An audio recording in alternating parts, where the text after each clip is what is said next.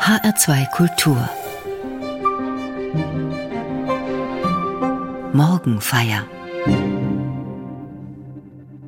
Es gibt Kalender und Uhren, um sie zu messen. Aber das will wenig besagen, denn jeder weiß, dass einem eine einzige Stunde wie eine Ewigkeit vorkommen kann. Mitunter kann sie aber auch wie ein Augenblick vergehen. Je nachdem, was man in dieser Stunde erlebt. Denn Zeit ist Leben und das Leben wohnt im Herzen. Diese Sätze haben Sie womöglich schon einmal gehört oder gelesen. Sie stammen aus dem Erfolgsbuch Momo von Michael Ende. Momo ist ein kleines Mädchen, das gegen die grauen Herren kämpft, die den Menschen die Zeit stehlen. Eine lohnende Lektüre ist dieses Buch. Genauso wie das Buch Kohelet, aus dem heute ein Abschnitt in den katholischen Gottesdiensten gelesen wird. Die Lebenszeit spielt hier auch eine bedeutende Rolle. Aus der Schrift dieses Propheten Kohelet im Alten Testament wird in den katholischen Gottesdiensten fast nie etwas vorgetragen, nur eben heute diese Stelle. Es geht dabei um die Welt, die vergänglich ist wie ein Hauch des Windes. Da heißt es Windhauch, Windhauch, sagte Kohelet. Windhauch, Windhauch, das ist alles Windhauch. Denn es kommt vor, dass ein Mensch, dessen Besitz durch Wissen, Können und Erfolg erworben wurde, ihn einem anderen der sich nicht dafür angeschränkt hat, als dessen Anteil überlassen muss. Auch das ist Windhauch und etwas Schlimmes, das häufig vorkommt. Was erhält der Mensch dann durch seinen ganzen Besitz und durch das Gespinst seines Geistes, für die er sich unter der Sonne anstrengt? Alle Tage besteht sein Geschäft nur aus Sorge und Ärger. Und selbst in der Nacht kommt sein Geist nicht zur Ruhe. Auch das ist Windhauch. Soweit das Zitat. Kohelet ist ein Buch mit großen Zweifeln, aber auch mit einem tiefen Gottvertrauen und großer Menschlichkeit.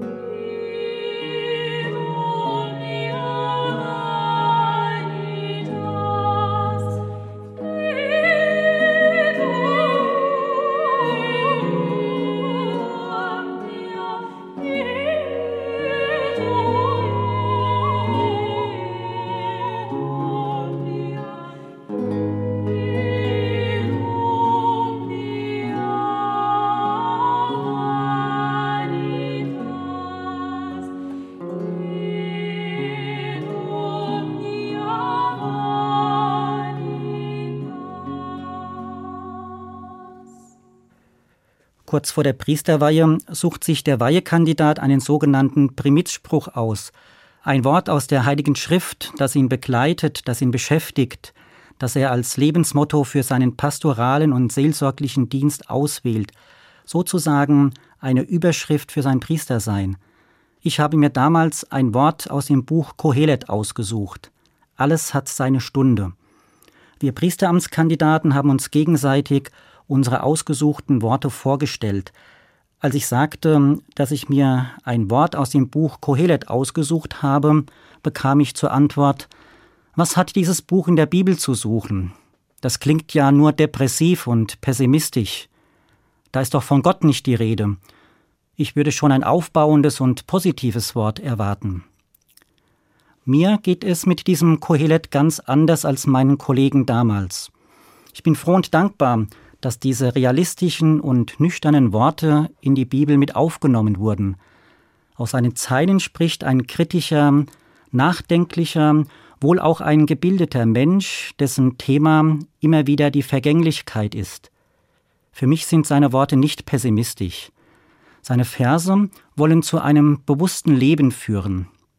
Ich finde auch, er ist ein Autor, der in unsere Zeit passt. Wie viele Menschen heute zweifelt er an Gott oder einem Sinn des Lebens. Er stellt Dinge in Frage, denkt nach, und in all dem trägt ihn seine Gottesfurcht und sein Glaube. In seinen Fragen entdecke ich auch Fragen, die mich beschäftigen, Fragen nach dem, was mein Lebensfundament ist. Ich entdecke darin, dass er zum Glauben an Gott führen will. Wo Menschen fragen und suchen, ehrlich und voller Leidenschaft, da sind sie auf dem Weg zu Gott, auch wenn sie ihn noch nicht endgültig gefunden haben.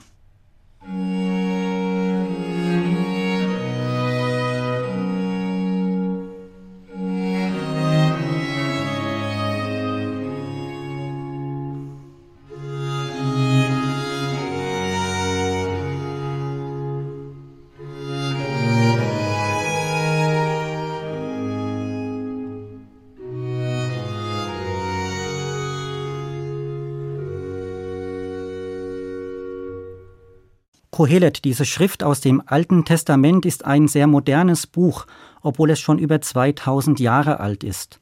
Es ist vermutlich in der Mitte des dritten Jahrhunderts vor Christus in Jerusalem entstanden. Die Zeit war von wirtschaftlichen, politischen und sozialen Veränderungen bestimmt. Frömmigkeit schien wenig dazu beitragen zu können, ob jemand glücklich wurde. Ich erlebe ähnliche Dinge in unserer Zeit. Ich stelle mir die Frage, wie geht es weiter mit dem Krieg in der Ukraine? Werden wir genügend Energie, Wasser und Ressourcen in Zukunft haben? Kohelet scheint auf den ersten Blick ein Mensch tiefer Skepsis zu sein. Für ihn ist es nicht wichtig, viel vom Leben zu bekommen. Er schaut dankbar auf das, was er hat. Und diese Dankbarkeit führt ihn zur Lebensfreude. Mit all seiner Bildung und Weisheit blickt er auf den Alltag der Menschen und stellt vieles in Frage. Immer wieder heißt es in seinem Buch, ich sah, im Sinne von, ich beobachtete und zog meine Schlüsse daraus. Genauso macht er dies im Bibeltext über den Windhauch auch. Er fragt sich, was nützt das alles, wenn man sich für seinen Besitz anstrengt und dann wieder alles verliert? Wer viel besitzt, so Kohelets Beobachtung, macht sich auch viel Sorgen, hat viel Ärger und kann nachts nicht schlafen. Geld allein macht nicht glücklich, das würde Kohelet folgern. Was aber macht dann glücklich? Das ist die Frage, die Kohelet umtreibt, die er aber in seinem Buch auch nur annäherungsweise beantworten kann. Ganz nüchtern rät er dazu, das Leben mit seinen Höhen und Tiefen, mit seinen Ungerechtigkeiten und allem Unbegreiflichem möglichst gelassen zu akzeptieren und sich mit der eigenen Vergänglichkeit abzufinden und Gott zu danken für die Gaben, die er mir schenkt und sie zu genießen. An einer anderen Stelle heißt es Iss freudig dein Brot und trink vergnügt deinen Wein. Denn das, was du tust, hat Gott längst so festgelegt, wie es ihm gefiel. Mit einer Frau, die du liebst, genieße das Leben alle Tage deines Lebens, voll Windhauch, die er dir unter der Sonne geschenkt hat. Alle deine Tage voll Windhauch, denn das ist dein Anteil am Leben und an dem Besitz, für den du dich unter der Sonne anstrengst. Alles, was deine Hand, solange du Kraft hast, zu tun vorfindet, das tu. Wenn ich genau hinhöre, merke ich, das ist nicht einfach ein Aufruf zu hemmungslosem Genuss. Immer ist hier auch von Gott die Rede. Gott teilt die Tage voll Windhauch zu, Gott schenkt die Kraft zu tun, was ich tun kann. Wie ein roter Faden zieht es sich durch das ganze Buch Kohelet. Was immer ich an Geld und Besitz erwerben kann, ist letztlich Gottes Geschenk und wenn ich es genießen kann, ist das auch Gottes Geschenk. Ich sollte also immer Gott auf der Rechnung haben, nie die Rechnung ohne ihn machen. Ich denke, das ist ein guter Ratschlag, wenn ich weiß, dass mein Können und mein Besitz letztlich Gottes Geschenk sind, werde ich damit glücklicher und freigebiger umgehen.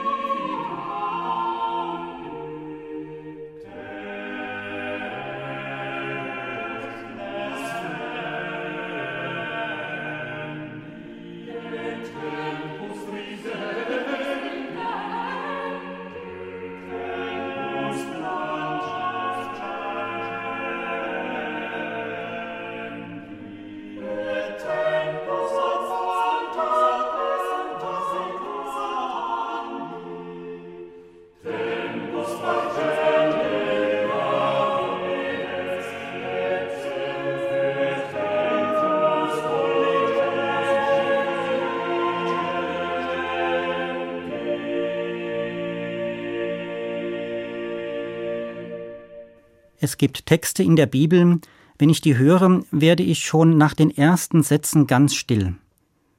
Und anderen geht es ähnlich. Man kann dann eine Stecknadel fallen hören. Ein weiterer Abschnitt aus dem Buch Kohelet gehört zu diesen eindrucksvollen Texten. Alles hat seine Zeit, beginnt er. Das liegt für mich an der Eindringlichkeit, mit der hier vom Wesentlichen des Lebens gesprochen wird, von Zeit und Ewigkeit, von Mensch und Gott und auch von mir selbst. Meinen Primitspruch habe ich aus diesem Text ausgesucht. Alles hat seine Stunde, heißt er und stammt aus dem dritten Kapitel des Buches Kohelet. In diesem Text werden Gegensatzpaare genannt, die den Wechsel des Lebens auszeichnen. Alles hat seine Stunde. Für jedes Geschehen unter dem Himmel gibt es eine bestimmte Zeit. Eine Zeit zum Gebären und eine Zeit zum Sterben, eine Zeit zum Pflanzen und eine Zeit zum Ausreißen der Pflanzen. Eine Zeit zum Töten und eine Zeit zum Heilen, eine Zeit zum Niederreißen und eine Zeit zum Bauen. Eine Zeit zum Weinen und eine Zeit zum Lachen, eine Zeit für die Klage und eine Zeit für den Tanz. Eine Zeit zum Steine werfen und eine Zeit zum Steine sammeln. Eine Zeit zum Umarmen und eine Zeit, die Umarmung zu lösen. Eine Zeit zum Suchen und eine Zeit zum Verlieren. Eine Zeit zum Behalten und eine Zeit zum Wegwerfen. Eine Zeit zum Zerreißen und eine Zeit zum Zusammennähen. Eine Zeit zum Schweigen und eine Zeit zum Reden. Eine Zeit zum Lieben und eine Zeit zum Hassen. Eine Zeit für den Krieg und eine Zeit für den Frieden.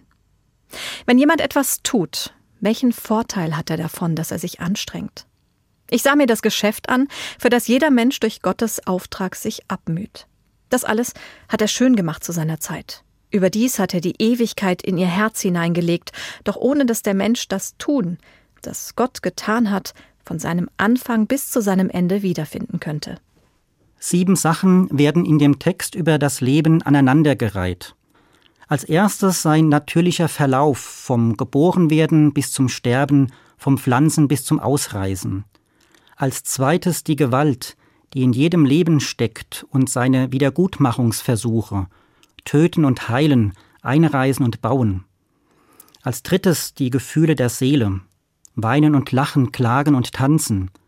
Als viertes seine Geschlechtlichkeit, lieben und aufhören zu lieben.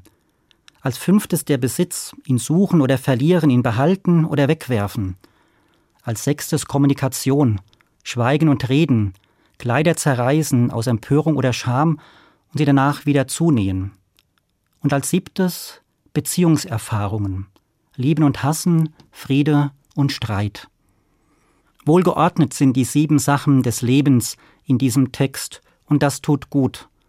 Es fühlt sich so an, als wäre hier eine ausgleichende Gerechtigkeit am Werk, die dafür sorgt, dass am Ende doch alles ins Lot kommt, weil alles anscheinend gleich viel Zeit bekommt, erscheint alles gut.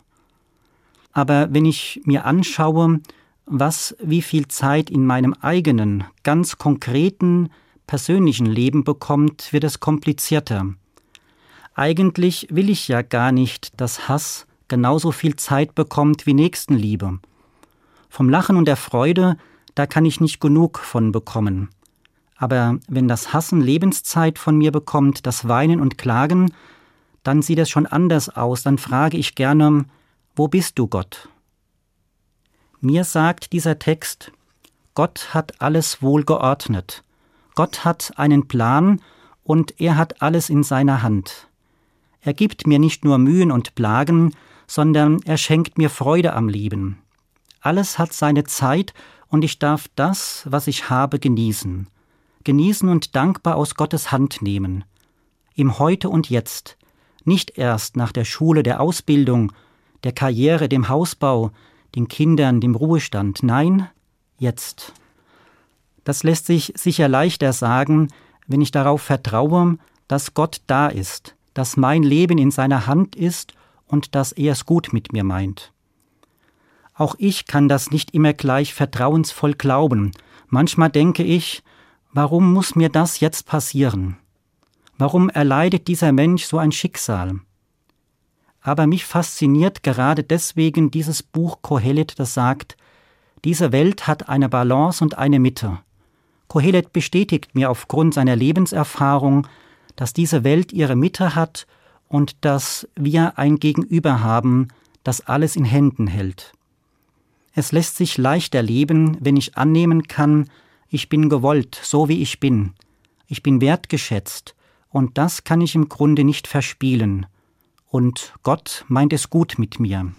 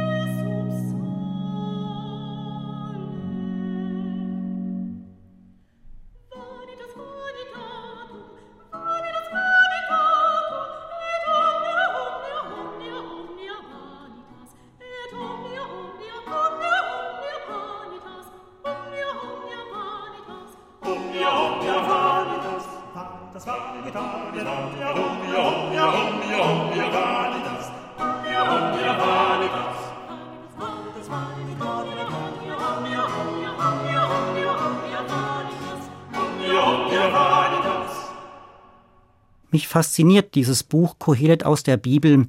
Ich kann es immer wieder zur Hand nehmen und entdecke darin Lebensweisheiten, die mir gut tun. Zum Beispiel eben diese Weisheit, ich muss nicht die Widersprüchlichkeiten und Ungereimtheiten meines Lebens schönreden, aber ich darf mir im Wissen um die Begrenztheit meiner Zeit auch die frohen und unbeschwerten Tage gönnen. Die Zeit ist etwas so Kostbares, das verbindet das Buch Kohelet aus der Bibel mit Michael Endes Buch Momo. Es endet mit den Worten Und nachdem der Jubel und das Umarmen und das Händeschütteln und Lachen und Durcheinanderschreien sich gelegt hatten, setzten sich alle rundherum auf die grasbewachsenen steinernen Stufen. Es wurde ganz still. Momo stellte sich in die Mitte des freien runden Platzes. Sie dachte an die Stimmen der Sterne und an die Stundenblumen. Und dann begann sie mit lauter Stimme zu singen. Als Christ kann ich ein Lied auf Gott und über die Zeit singen. Am Sonntag, im Urlaub, 24 Stunden am Tag, sieben Tage in der Woche, 52 Wochen im Jahr. Wenn jetzt Ferien sind, dann wünsche ich allen, genießen Sie die Zeit. Blicken Sie gespannt, neugierig und offen nach vorne. Genießen Sie, was kommt, und genießen Sie es an dem Ort, an den der Wind Sie hinweht.